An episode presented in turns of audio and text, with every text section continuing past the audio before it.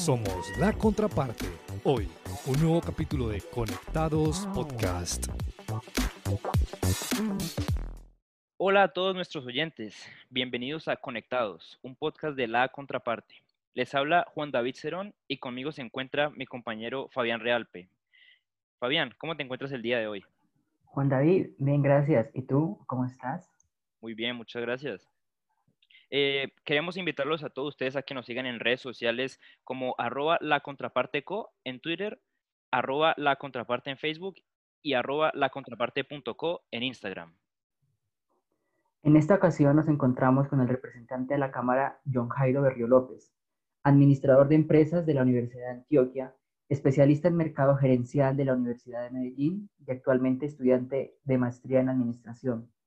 En el sector público se desempeñó como concejal del municipio de Don Matías para los periodos 1990, 1992, 1998 a 2000.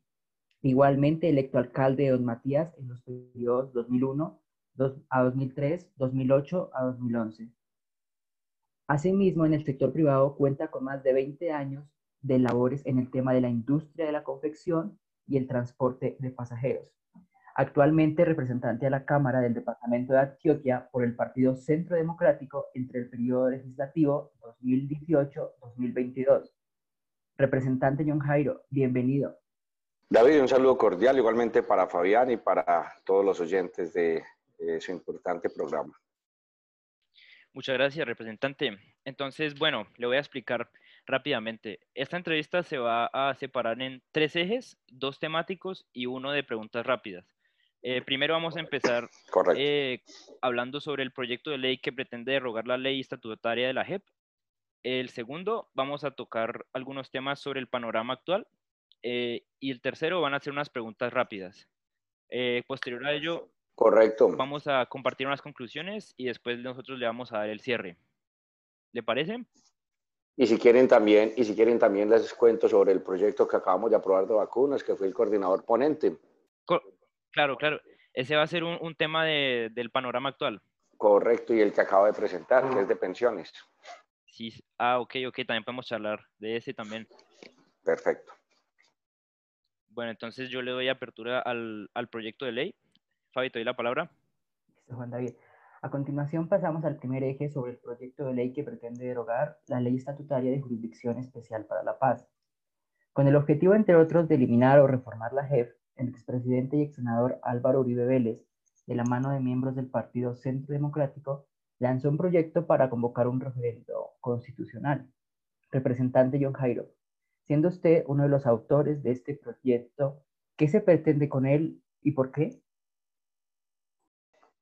Aquí lo que se pretende es que haya justicia realmente reparadora, que haya justicia, verdad y reparación, y que haya no repetición.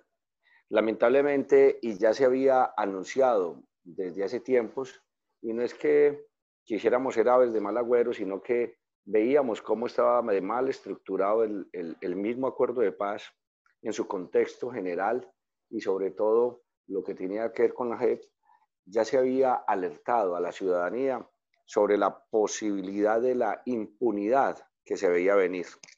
Hoy podemos observar que esto es lamentablemente una realidad. Cuatro años después no hay una sola condena. Cuatro años después no hay una sola reparación. Cuatro años después no hay una entrega de rutas.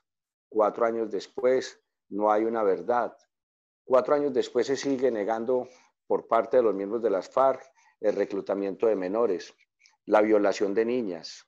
Cuatro años después, no hay verdad, no hay justicia, no hay reparación, pero todo lo contrario, si hay repetición.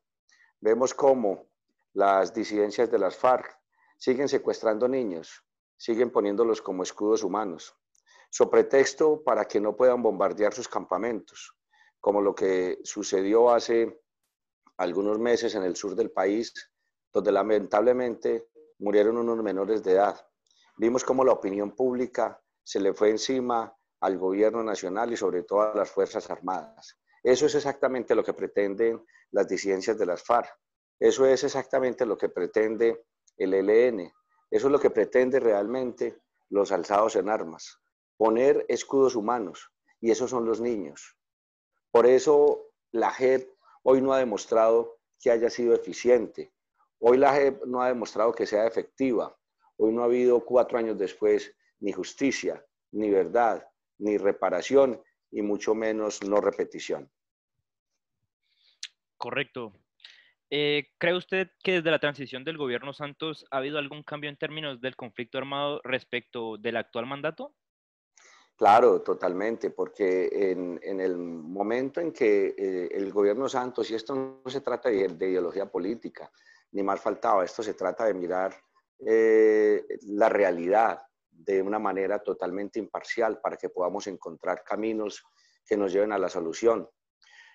La realidad es que eh, el conflicto había disminuido su, su accionar, pero no es porque estuviéramos viviendo una verdadera paz no, todo lo contrario. Se estaban armando, se estaban fortaleciendo las guerrillas en este país.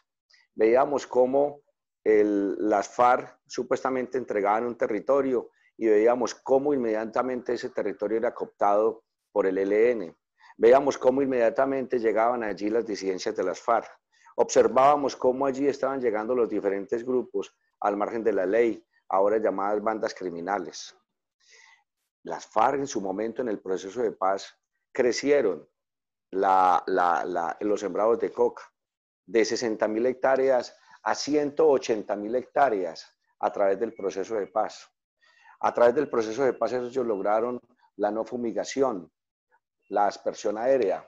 A través del proceso de paz lograron el parar los bombardeos. A través del proceso de paz lograron parar el accionar de las Fuerzas Armadas ese espacio que de una manera muy honesta, transparente, le brindó la sociedad civil a través del gobierno y a través de las fuerzas militares, fue aprovechado por los grupos al margen de la ley para rearmarse, para tomar poder y para amedrentar a las comunidades. Terminaba un gobierno que le estaba entregando todo en bandeja de plata a, a estos criminales y entrar un gobierno que inmediatamente quiere imponer, imponer el, el Estado por encima de la criminalidad. Vuelve la confrontación, vuelven los asesinatos y vuelven las masacres. Lamentablemente, hay un sector de la sociedad que trata de tergiversar esta realidad. Lamentablemente, cada vez que muere un líder social, tratan de hacerlo ver como si fuera responsabilidad del gobierno. La responsabilidad directa es de sus asesinos, la responsabilidad directa es de los grupos al margen de la ley. La responsabilidad directa es porque ellos se fortalecieron y porque hay más hojas de coca, porque hay más sembrados de coca y porque la realidad es que hay mayor conflictivo, hay mayor conflicto, perdón, en esos sectores. Es que está directamente correlacionado la muerte y el asesinato de líderes sociales con los sembrados de coca. Está directamente relacionado en la muerte de líderes sociales con los sectores donde más conflicto hay por, el, por, por, por, los sembrados ilícitos, por el microtráfico y por el narcotráfico. Claro que sí, lamentablemente se ha recrudecido la violencia en el país, pero esto es debido a que llega un Estado que quiere imponer la ley, el Estado, por encima del narcotráfico, por encima de los criminales, y estos que se han vuelto ya más poderosos nuevamente, tratan de evitar que el Estado les llegue. Representante, algunos sectores consideran que el problema con la JEP ha sido su implementación, pues el gobierno actual poco o nada ha hecho para dar aplicación a la misma. Desde su postura, Colombia está en un posacuerdo o un posconflicto. Mira, yo no entiendo cuando dicen que el gobierno no ha hecho mayor cosa por la implementación de la JEP. No, yo no logro entender. Es que, es, que ya, es que ya la JEP se implementó, es que ya la JEP está caminando sola, es que el gobierno no tiene que hacer absolutamente nada más en beneficio de la JEP. La JEP ya está conformada, ya está creada, ya, ya, ya, tiene, ya tiene sus magistrados, inclusive tiene una gran burocracia, tiene un gran presupuesto. ¿Qué más hoy tiene que hacer el gobierno?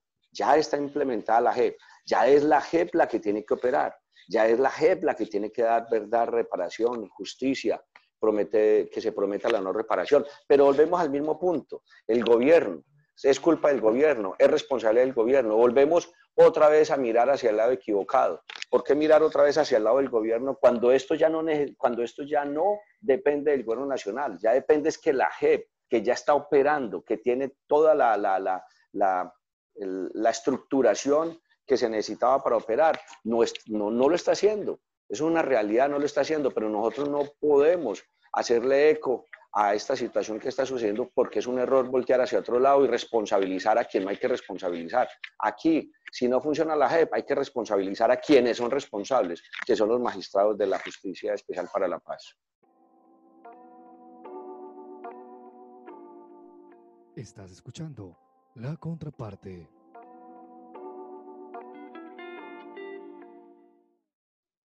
Correcto. Ustedes proponen entonces finalizar la JEP pero se ha visto cómo empiezan a conocerse las verdades del conflicto a través de las declaraciones de excombatientes, como por ejemplo sucedió con la confesión del asesinato del conservador Álvaro Gómez Hurtado. ¿Usted cree que el, Centro Democrático está de acuerdo con los procedimientos de la JEP para llegar a la verdad? ¿Cuál es verdad se ha conocido? Yo no he conocido ninguna verdad, me disculpa. No he conocido absolutamente ninguna verdad. ¿Acaso ha habido alguna verdad sobre la reclutación, el reclutamiento de menores? Ellos lo niegan. ¿Acaso ha habido una verdad sobre la violación de, niñas en sus campamentos? Ellos lo niegan. ¿Acaso ha habido verdad sobre, como ellos lo llaman, desembarazo, por Dios? ¿Acaso ha habido eh, eh, información fidedigna por parte de ellos de los abortos a los que obligaron a estas niñas? Tampoco. ¿Acaso ha habido verdad sobre las rutas del narcotráfico? Ninguna. ¿Acaso ha habido entrega de los bienes que ya les acabaron de encontrar una cantidad de bienes en Europa y faltan muchísimos por encontrarles? ¿Acaso ha habido entrega de esos bienes? Ninguna. Y lo que único que vienen a decir es que ellos participaron en, en el asesinato del doctor Álvaro Gómez Hurtado cuando la misma fiscalía pone en duda esa aseveración cuando no solamente la fiscalía, sino diferentes fiscales que estuvieron durante estos últimos 25 años en las investigaciones y ponen en duda eh, eh, esa verdad. Y es la única verdad que le pretenden entregar al país. Por Dios, eso no es la realidad, eso es lo que no quiere el pueblo colombiano de la JEP, que nos estén dando una golosina que, que resulta mentirosa. Aquí lo que queremos realmente es la verdad, pero con letras mayúsculas. Correcto. Representante, ¿cómo lograr la paz en Colombia? ¿Cuál es la propuesta del Centro Democrático? Es un, es, es un problema para, para, para abordarlo y, y, una solución para abordarla en muy poco tiempo, pero de manera concreta y sucinta quisiera referirme a, a algunos lineamientos y muy por encima. Para lograr la paz, lo primero, lo primero que debemos hacer es verificar qué es lo que está haciendo que estemos en guerra. ¿Qué es lo que hace que estemos en guerra? Y nos ponemos a mirar, ¿qué es lo que hace que estemos en guerra? Algunos saldrán a decir que se necesita más inversión social, eso es verdad. Algunas personas saldrán a decir que necesitamos más educación, eso es verdad. Algunas personas saldrán a decir que necesitamos más inversión social en todas las líneas, eso es verdad. Pero la realidad, y no la podemos esconder, es que aquí estamos en guerra, es por el narcotráfico. Aquí no hay otra, no hay otra. Eh, eh, que, eh, que, incida más en nuestro conflicto armado que el narcotráfico. Entonces, para acabar con la guerra hay que acabar con el narcotráfico. ¿Y cuál es el insumo del narcotráfico? El sembrado de coca. Si no hubiera sembrado de cocas, en teoría, pues no tendríamos los niveles de narcotráfico que hay, porque nosotros no somos un paso intermedio hacia, hacia los Estados Unidos y hacia Europa en este caso, lo es, lo es México, lo es Venezuela. Entonces, si nosotros terminamos los sembrados de coca o los disminuyéramos a su mínima expresión, yo creo que lograríamos niveles óptimos de paz. Pero, pero aquí se prohíbe la fumigación, la aspersión aérea con glifosato, que porque da cáncer. Da cáncer. Dicen que da cáncer, dicen que es un posible cancerígeno. Hoy, hoy en Colombia, no existe un solo caso documentado que, le haya, que haya muerto por cáncer debido al glifosato. Hoy no lo hay, pero sí hay miles, miles de casos para mostrar anualmente de cuántas personas pierden la vida a raíz de los asesinatos que se dan en la zona rural y en las grandes ciudades, por la guerra, por el narcotráfico y por el, y por el microtráfico.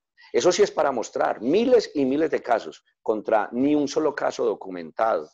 Aquí hay que pensar más en realmente cuál es el problema mayúsculo. No hay una, una sola evidencia de que el glifosato haya, haya matado a alguien por cáncer en este país, pero sí la guerra ha matado a muchísimas personas en nuestro país.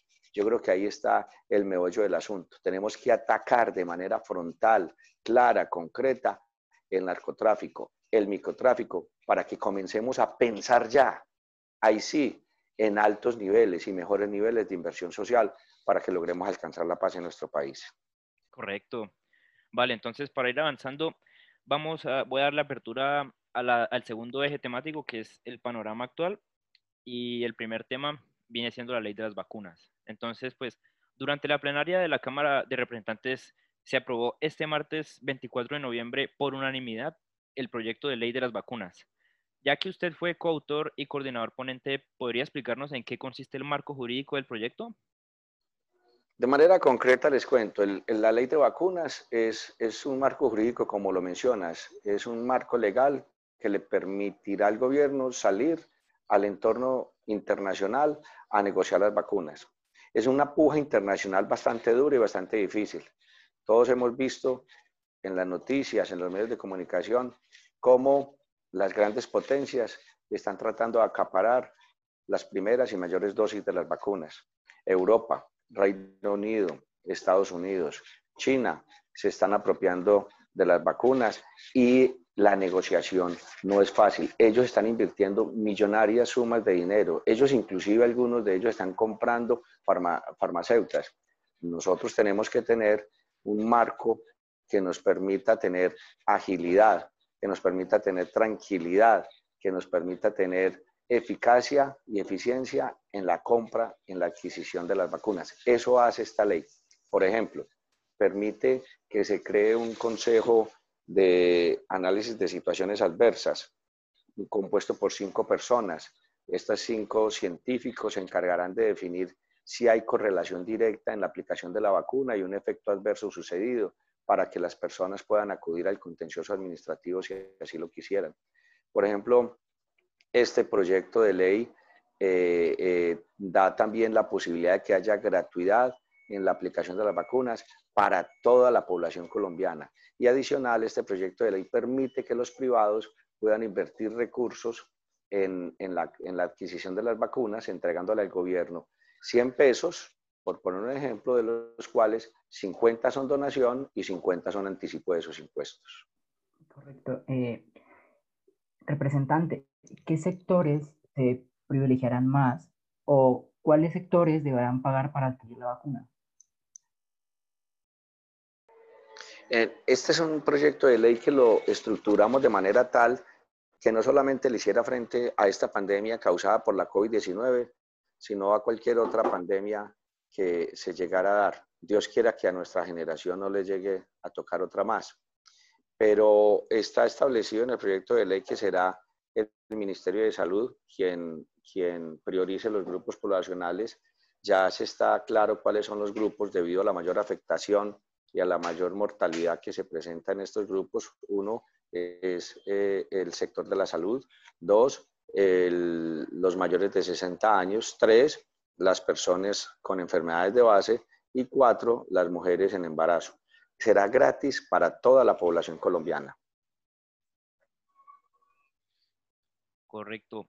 Representante, ¿no cree usted que la mejor vacuna sería, por ejemplo, la implementación de medidas que mitiguen la propagación del virus desde las políticas públicas? Eh, pues eso es muy general y yo creo que aquí lo que tenemos que tener es más conciencia, más conciencia de que estamos en medio de una pandemia, que el virus está vivo y que está latente. Yo, por ejemplo, ayer eh, que regresé de, Bogotá hacia Medellín, eh, veía cómo en el aeropuerto, obviamente, habían unas medidas muy fuertes, muy organizadas sobre los protocolos de bioseguridad el abordaje, el desabordaje, el ingresar al aeropuerto, el, el, distanciamiento entre las sillas. En fin, e, e, eso lo vemos nosotros en cantidad de, de, espacios, pero, pero también el fin de semana pasado pude observar cómo en, en, en un negocio nocturno, de esparcimiento nocturno, veía yo cómo, pues obviamente no entré, pero desde afuera miré cómo había una cantidad de personas, unas sobre otras, eh, apretadas en las mismas mesas y ninguno usando tapabocas. Entonces yo creo que aquí eh, tiene que haber apertura, sí, pero organizada, pero organizada. Ahora bien, por más apertura, por más organización que haya y por más políticas públicas que hayan, estamos en medio de una pandemia y una pandemia no se cura con políticas públicas, una pandemia se cura con vacunas. Y eso es lo que necesitamos.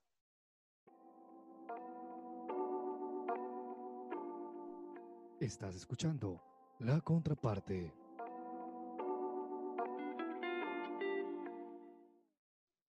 Correcto. Representante, la reactivación económica con la disminución del IVA en su primera entrega, ¿cree que fue buena estrategia del primer mandatario frente a la pandemia? Es una estrategia de reactivación económica, pero que lamentablemente los alcaldes, algunos alcaldes, y, no estaban preparados y no tenían la dimensión de, qué se le venía, de, lo que se veía venir para los negocios y el comercio. Y no tenían claridad en cómo iban, cómo iban a reglamentar y cómo iban a regular el ingreso a estos diferentes centros comerciales. Lamentablemente, en el primer día de Sin IVA vimos las grandes aglomeraciones que lamentablemente incidieron de manera negativa, obviamente, en la propagación de la pandemia. Segundo y tercer día sin IVA fue todo un éxito en organización, los alcaldes ya estaban preparados, ya sabían que se venía y fue todo un éxito, no solamente en evitar aglomeraciones, sino en reactivación económica.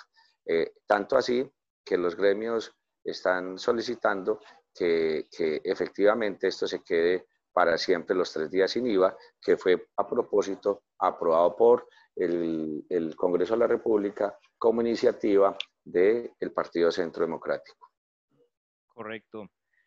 Eh, representante, pues ahora que usted lo mencionó, quisiera contarnos acerca del proyecto sobre las pensiones. Sí, yo radiqué un proyecto de ley eh, sobre las pensiones que busca que el FOMPED recupere su filosofía para la cual fue creada. El FOMPED es el fondo por medio del cual se creó para que se, se aliviara y se disminuyera, se acabara la brecha, la, la, el déficit pensional que había en, en, en, los municipios y en los departamentos. Ese déficit pensional ya se acabó. 20 años después, el, fond, el, el FOMPED cumplió su objetivo. Más de mil municipios en Colombia no presentan déficit pensional. Y estos municipios que ya tienen el 125% ahorrado en el FOMPED para cubrir sus pensiones, según la ley, se les permite que desahorren FOMPED y lleven esos recursos a obra pública. Ahora bien, los recursos para obra pública ya están en los diferentes rubros de los entes municipales y departamentales.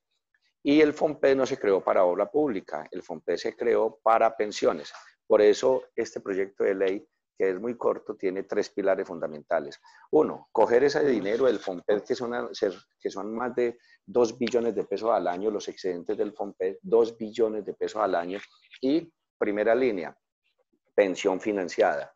Aquellas personas que tienen más de 900 semanas cotizadas y llegan a la edad de retiro, eh, hoy la ley les presenta dos alternativas. Una, llevan su dinero a BEPS, que les entregan 80 mil pesos cada dos meses, los cuales los hace estar en el límite de la pobreza extrema, y el otro es que le devuelven su recurso económico, lo pagado por él, no por el empleador, sino por él. Y eso equivale a 12, 14 millones de pesos, a 12, 12 14 millones de pesos, lo que le devuelven. ¿Qué hace una persona pobre, un adulto mayor con 12 millones de pesos? A los seis meses ya no tiene nada. Ese, ese, ese adulto mayor está viviendo de la caridad de su familia, la caridad del Estado o la caridad de sus vecinos. Con esto buscamos que las personas que tienen más de 900 semanas les sigan, ya le empiecen a pagar la, pensión financiada por el FOMPED y de ahí le hagan el descuento para que pague su aporte pensional. Quiere decir que se le financiará la pensión hasta que cumpla las 1.300 semanas cotizando a través de los recursos del FOMPED. Esta persona, al cabo de dos años, tres años que le faltaban para pensionarse, va a recibir una pensión real, real y no, y, no unos BEPS de 80 mil pesos, unos 12 millones de pesos que se los va a gastar en un momento. Pensión financiada. El segundo eje fundamental tiene que ver con los informales. El informal no está en el régimen de seguridad social. Los vamos a invitar diciéndoles, a usted se le va a financiar el 50% de su aporte pensional. Quiere decir que si hoy el aporte pensional está en 72 mil pesos, el Estado le va a aportar 36 y él nada más tendrá que aportar 36 mil pesos para que esa persona, para que ese informal logre algún día poder pensionarse, poder eh, eh, jubilarse. Y la tercera eh, línea de este proyecto de ley tiene que ver con los hospitales públicos del país. Los hospitales también están presentando un déficit pensional como en su momento lo presentó las entidades territoriales. Entonces queremos que este recurso se vaya para el déficit de los hospitales. Ahí está distribuido esos 2 billones de pesos que tiene el FOMPED. 50% para la pensión financiada, 25% para los hospitales y 25% para el subsidio a los informales. Gracias, representante. Pasamos a otras preguntas de panorama actual. Estamos cerca de las próximas elecciones presidenciales. Varias aspiraciones se han dado a conocer en los últimos días. Una de estas es la de Tomás Uribe, hijo del expresidente Álvaro Uribe Vélez. Representante, si Tomás Uribe llegase a ser candidato a la presidencia, ¿usted le daría su voto? Lo primero es que dentro de los círculos del partido se ha mencionado insistentemente esta posibilidad, pero de manera clara y tajante. Eh, Tomás, el hijo del expresidente Uribe, ha dicho y de manera también clara que no aspirará. Se ha barajado la posibilidad de que él encabece la lista del Senado, lo cual se ve con mayor probabilidad. Pero si fuera el caso y su pregunta concreta es si él fuera hipotéticamente el, el candidato presidencial, si yo le daría el voto, yo de manera clara, concreta y certera digo sí. Correcto. Representante, ¿no cree usted que, por ejemplo, pues, digamos, a su falta de, participación en el espectro político, se estaría de pronto faltando en, ese parámetro para los precandidatos que, no tienen un recorrido político? Eh, ¿Faltándole a quién? ¿A los otros candidatos del Centro Democrático? Eh, no, en, digamos, en términos generales, cuando un precandidato eh, a la presidencia, un aspirante pues no tiene un recorrido político de cualquier partido?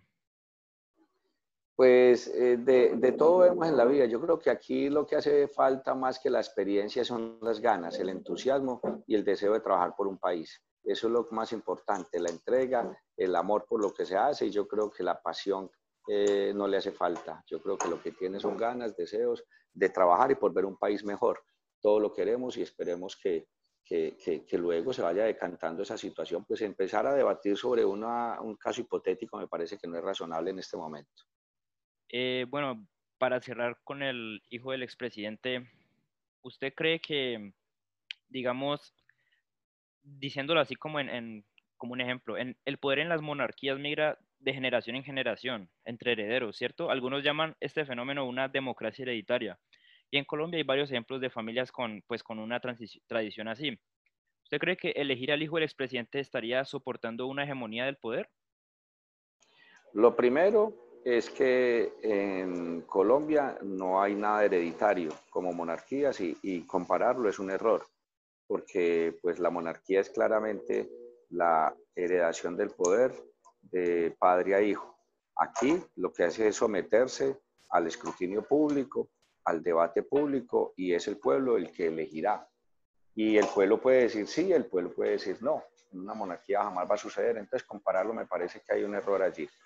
Lo segundo es que ese, ese, eh, eh, ese fenómeno de, de, los delfines no es nuevo en Colombia, ni se daría con Tomás. En el Congreso de la República hoy vemos una cantidad de muchachos muy jóvenes, hijos de, de ex magistrados, hijos de, de, de ex congresistas, de ex representantes, de ex senadores, eh, y eso lo vemos año tras año. Yo creo que eso no es nuevo, ni es malo ni es bueno. Eso depende desde la óptica con que cada uno eh, mire esa realidad.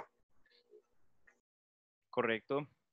Vale, entonces, para ir avanzando, eh, ya estoy abriendo entonces el tercer eje, que son las preguntas rápidas. Entonces, Fabi, te cedo la palabra. Este eje consiste en preguntas rápidas donde usted, representante, solamente contesta sí y no. Correcto. La primera, ¿le parece que después de décadas de recursos destinados y vidas se puede afirmar que la lucha contra las drogas ha sido un fracaso? No. ¿Una revocatoria del, del mandato de Duque? Me la repite nuevamente, por favor. Que, eh, revocatoria del mandato de Duque, ¿sí o no? No. ¿El senador Benedetti es un oportunista en su nueva transición? Sí, y le agrego totalmente. Correcto, representante. Vale, pues, eh, si, más no quiere agregar usted, pues yo creo que ya se está cumpliendo la media hora. Em, la verdad, pues quiero agradecerle por su tiempo, por su disposición. Eh, la verdad, es muy interesante escuchar sus posiciones. Fabi, no sé si quieras agregar algo. Eh, darle, dar las gracias por, esta, por este espacio que nos regaló y sacar unas muy buenas conclusiones de, lo, de las ponencias que hoy nos dijo. A ustedes, muchas gracias, muy, muy amables por la invitación y siempre estaré dispuesto a acompañarlos. Muchas gracias, representante. Muy bien, hasta luego, esté muy bien. Hasta luego, cuídese. Igual. Eh, vamos a abrir el espacio de las conclusiones. Fabi. La primera conclusión del primer eje es importante resaltar lo que busca el Partido Centro Democrático, la justicia realmente reparadora, verdad y reparación, donde no haya repetición, donde buscan caminos que no lleven a, la destrucción, sino a una verdadera paz para fortalecer, para fortalecer nuestro país. Y para lograr la paz, lo que busca el partido es eliminar los sembrados de coca y así alcanzar los niveles máximos para la paz. Listo, Juan David. Con respecto a el panorama actual, pues sobre las, la ley de las vacunas, eh, se pretende establecer un marco legal que le permita al país negociar por las vacunas en un entorno internacional eh, se supone que toda la, población privilegiada será escogida por el Ministerio de Salud y encima de eso se establece que será una vacuna gratis en su totalidad para la población también. Más adelante, pues, sobre la, posibilidad de Tomás como candidato, se mencionó que realmente él, no, no, según lo que comentaba el representante, Tomás no está aspirando al cargo, se, se está sonando bastante como cabeza del Senado pero más allá de eso, no tiene ninguna proyección en el Ejecutivo. Em, yo creo que ya podemos ir, ir cerrando, entonces, pues nuevamente les reitero, queremos invitarlos a, que nos sigan en redes sociales como arroba la contraparte co en Twitter, arroba la contraparte en Facebook y arroba la contraparte.co en Instagram. Les habla Juan David Cerón. No sé, Fabi, si quieres agregar algo. Mm, darle gracias a todos, hasta una nueva oportunidad. Me despido, Fabián Realpe. Vale, hasta una nueva oportunidad en Conectados, podcast de La Contraparte.